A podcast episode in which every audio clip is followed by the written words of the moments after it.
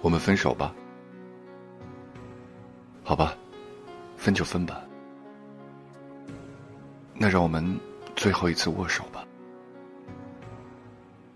他伸出手，他握住他的手。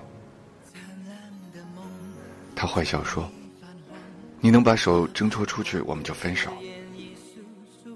他挣脱了好久，也没有挣脱出去。于是很生气的说：“你知道吗？很痛啊。”男孩立刻放开了手，非常严肃的说：“爱你，怎么舍得你痛？”说完，转身离开。女孩突然明白，于是追上去抱住男孩，哭着说：“我爱你，我们不分手。”男孩转过身。对女孩说：“可是，我已经放开了你的手。”说完，转身就离开了，消失在女孩的世界里。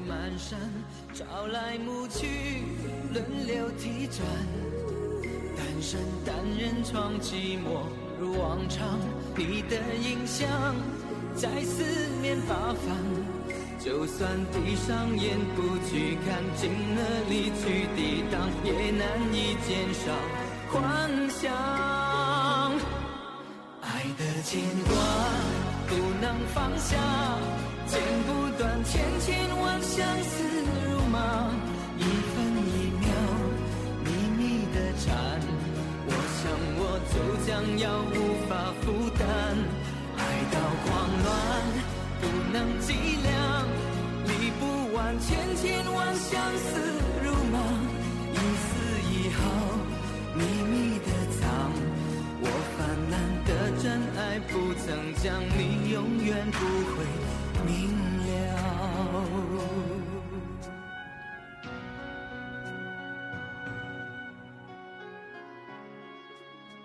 遇到一件事儿，你喜欢它就享受它，不喜欢就避开，避不开嘛，那就改变了。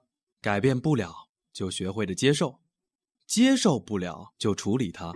难以处理的话，就尝试着放下吧。此刻学会放下，让欲望归零。听牧歌。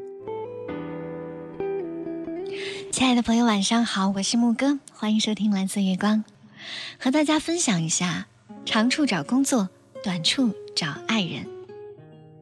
在一个心理月刊网站的博文中，讲了一个故事。有一个年轻的男孩在找工作的时候遇到了选择的困难。有一个知名大企业和一所高校同时录用了他，让这个男孩陷入了纠结中。大部分人在知名大企业技术人员和高校工作人员这两个角色面前，都会选择第一个工作，尤其是男孩子，都希望自己的专业发展和经济状况更好一点。但是在他这里就出现了选择的困难，因为留在高校很明显收入会少很多，但是他会感到安心，那让他有安全感，让他在潜意识里觉得有父亲的保护。但是在现实层面，他很清楚大企业的工作能带给他更多的收入和更多的成就感，那是一个男人真正该有的状态。于是心理专家对他说。用你的长处找工作。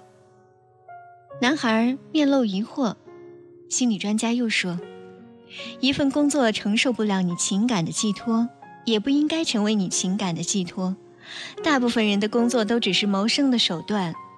如果是颠覆了你过多的情感，尤其是你缺失情感的替代，你与工作的关系很容易变得不健康，日子长了会伤害你，也会影响工作。”更重要的是，你可能因此失去内心真正成长的机会，自然也会影响你自己将来真正需要的感情生活。男孩很有悟性，重复着用长处找工作。沉思了片刻，他问：“那是不是要用短处去找爱人呢？”心理专家说：“是的，我们常常弄反了。”找对象的时候，总是去关注对方的长处，也积极展示自己的长处。我们习惯了藏起自己的短处，保护自己的缺口，生怕对方发现自己的伤。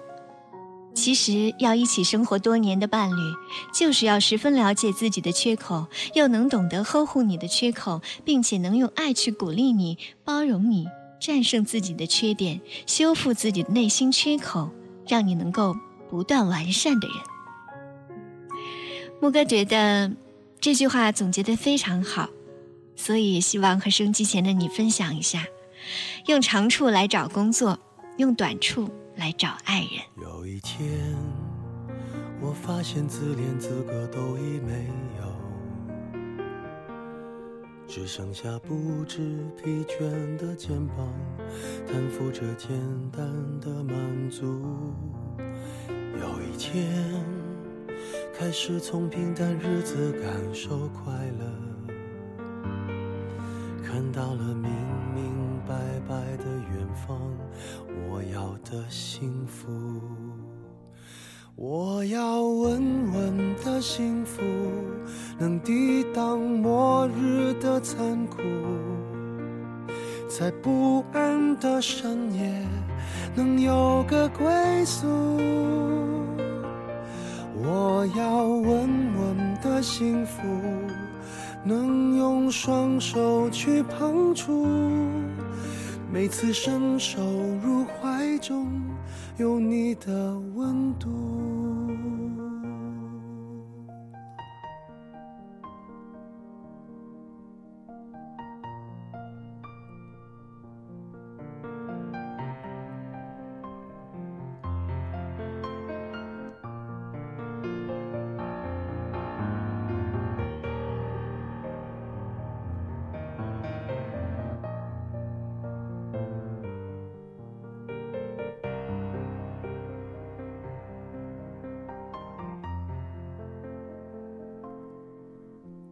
有一天，我发现自怜资格都已没有，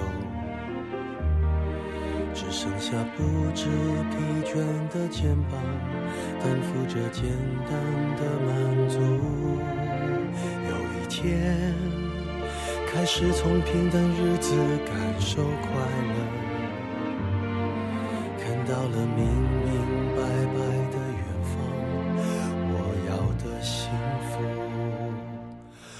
我要稳稳的幸福，能抵挡末日的残酷，在不安的深夜能有个归宿。我要稳稳的幸福，能用双手去碰触，每次伸手入怀中有你的温度。幸福，能抵挡失落的痛楚。一个人的路途也不会孤独。我要稳稳的幸福，能用生命做长度。无论我身在何处，都不会迷途。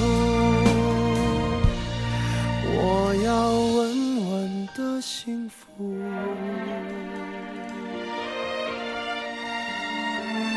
这是我想要的幸福。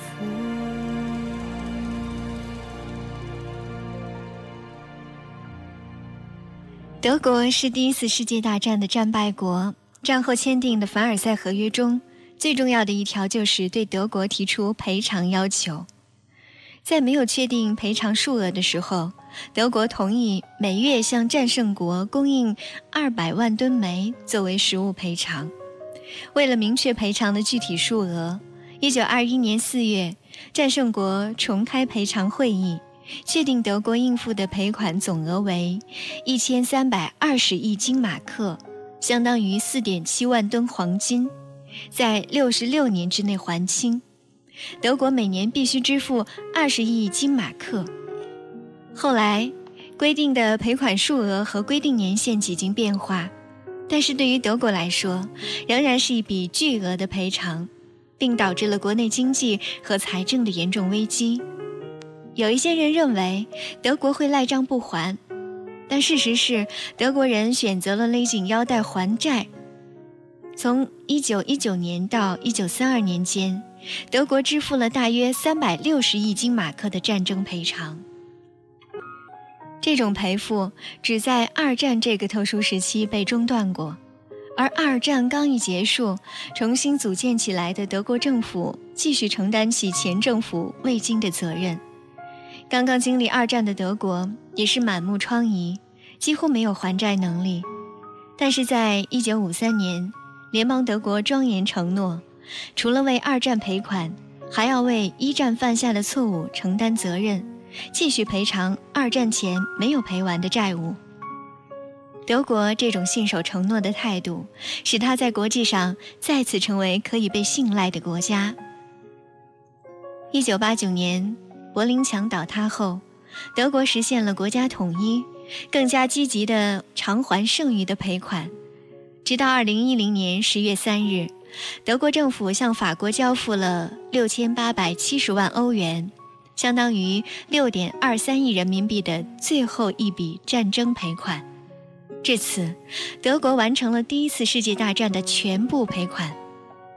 德国人说：“从财政上来说。”一战终于在德国落下了帷幕。德国耗费几代人的心血，历时九十二年的时间，终于还清了全部赔款，这也让德国人赢得了世界的谅解和尊敬。因为信守承诺，当年已经濒于破产的德国得到了其他国家的大量贷款，经济在很短的时间内奇迹般的复苏，并最终以强者的姿态。屹立于世界。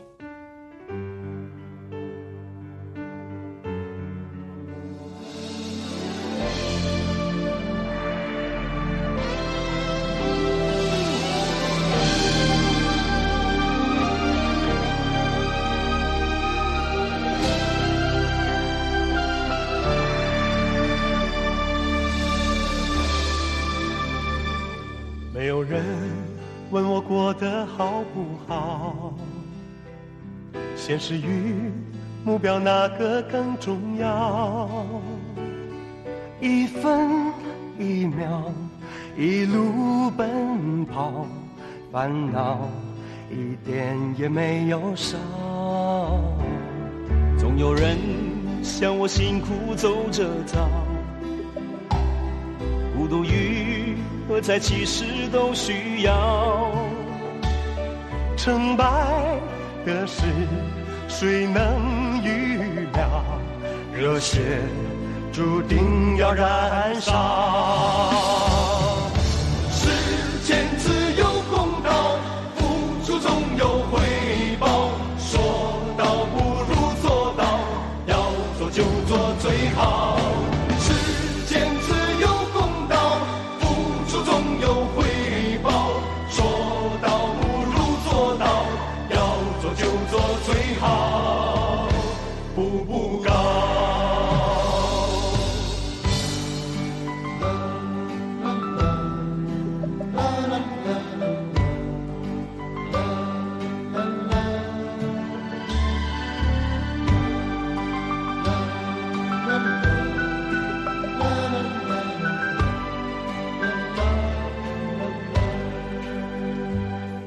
没有人问我过得好不好？现实与目标哪个更重要？一分一秒，一路奔跑，烦恼一点点没有少。总有人像我辛苦走着走，孤独与。何在？其实都需要。成败的事，谁能预料？热血注定要燃烧。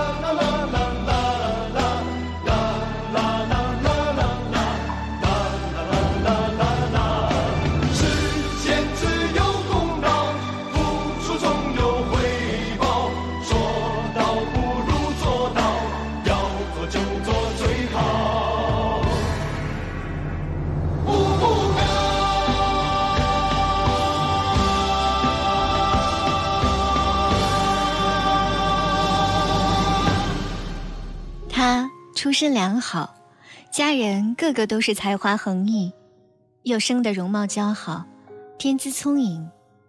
十四岁的时候，他开始写稿，十五岁就已经成为编辑们不敢得罪的小姐，常常被编辑们追着要稿。他做过报刊记者，担任过电影杂志的编辑，后来又去英国修了学位，做过酒店主管，做过政府部门的新闻官，还在电视台当过编剧，可谓是资历极深。这样的女子，完全可以用她的才华去做一些更体面的事情，可她却用了将近五十年的时间来做一件事，写。言情小说，开始是兼职写文章，后来便辞了职，做起了专职作家，而且做得不亦乐乎。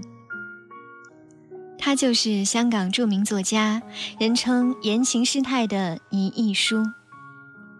写言情小说一向被人认为是登不了大雅之堂的，而亦舒却做得用心，写到现在，亦舒也丝毫没有要封笔的意思。他曾表示自己精力尚足，十年内并不打算退休。香港的《明报》每周仍有他的专栏，他的小说一版再版，依然销量可观。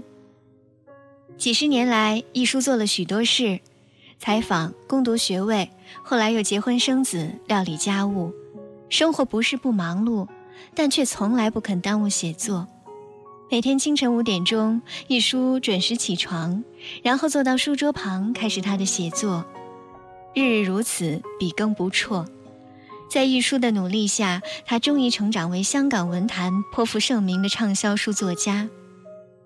成名后，他依然保持着曾经的好习惯，永远有存稿，从来不脱稿。有人曾经问一书，写了这么多不入流的言情小说。是不是觉得委屈？何况他的家人个个都生活的那样体面。哥哥倪匡是香港文化界的名人，弟弟倪一静是新加坡的工程院士，其他几个兄弟姐妹不是出色的会计师就是工程师，唯独他，却一直在做一件俗气的事儿。一书坦然作答，并不是所有俗气的事情都不值得做。只要一直做下去，就一定会有收获。言情小说一样可以反映精彩生活。一书这样说，也这样做了。他把世故人情写得滴水不漏，又把自己的人生智慧融入其中。他的人生观和价值观影响了一代又一代的读者。这世上有太多精明的人。期望着做更高雅的事，拥有更体面的工作。显见有人能够像艺术这样守着俗世做下去，永远不气馁，直到做出不俗的成绩。也许我们该谨记，天道酬勤是个不变的定律，即便你做的是一件俗气的事儿。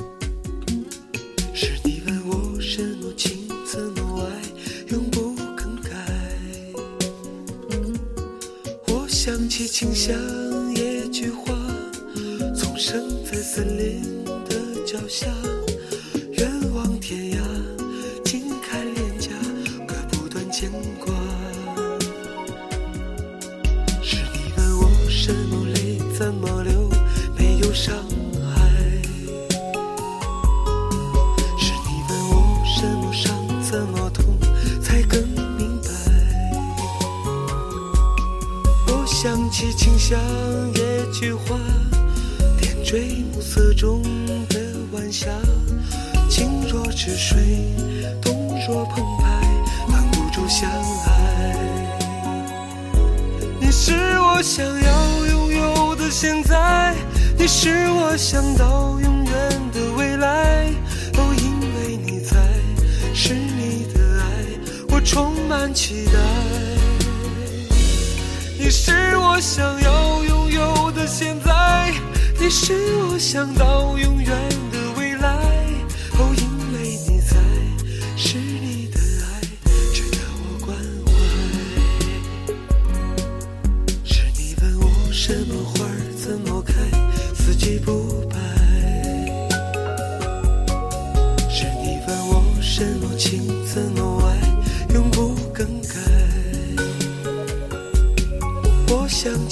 像野菊花，总生在森林的脚下。远望天涯，近看脸颊，割不断牵挂。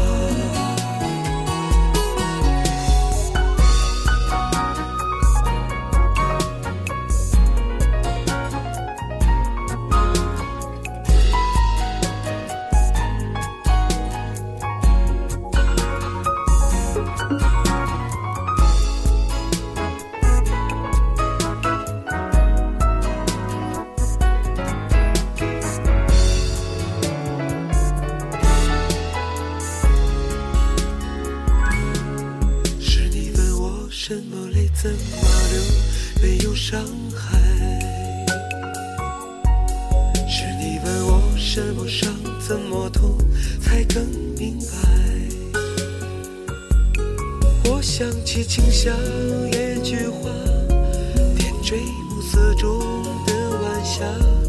静若止水，动若澎湃，挡不住相爱。你是我想要拥有的现在，你是我想到永远的未来。哦，因为你在，是你的爱，我充满期待。你是我想要拥有的现在，你是我想到永远的未来。哦，因为你在，是你的爱，值得我关怀。是你问我什么花儿怎么开，四季不败。是你问我什么情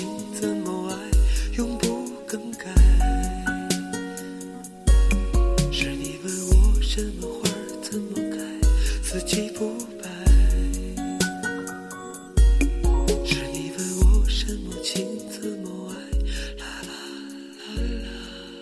我要和你说再见了，这就是我们今天的节目内容。感谢各位的关注和收听，再见，好梦。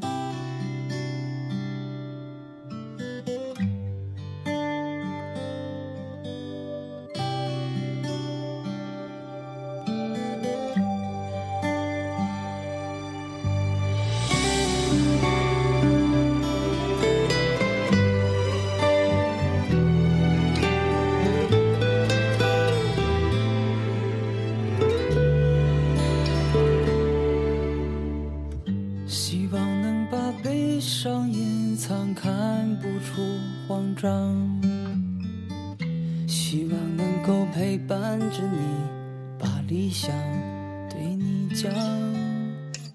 希望能够彼此分享路上的歌唱，还希望能继续痴狂，继续去幻想。我希望我的希望希望我的冬天不再那么的漫长，我希望我的希望不再只是希望，我希望我的梦想不要再让我心伤。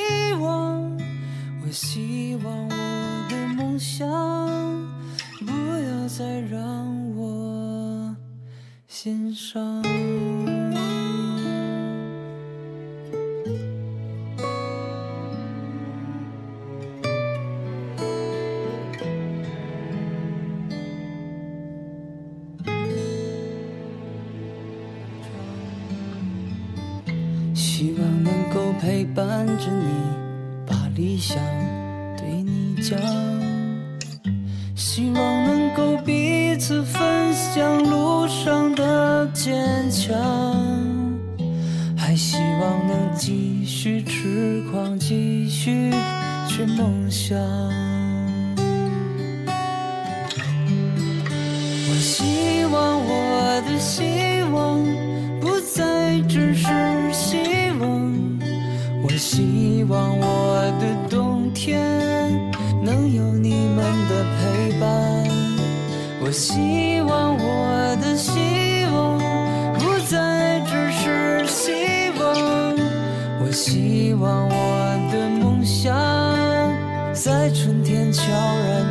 方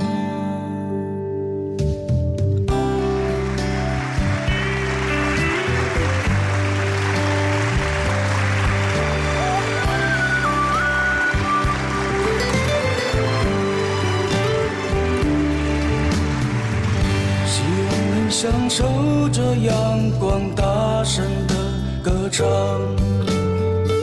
希望能够陪伴着你把理想对你讲希望能够彼此分享路上的坚强还希望能继续痴狂继续去梦想我希望我的希望不再只是希望。我希望我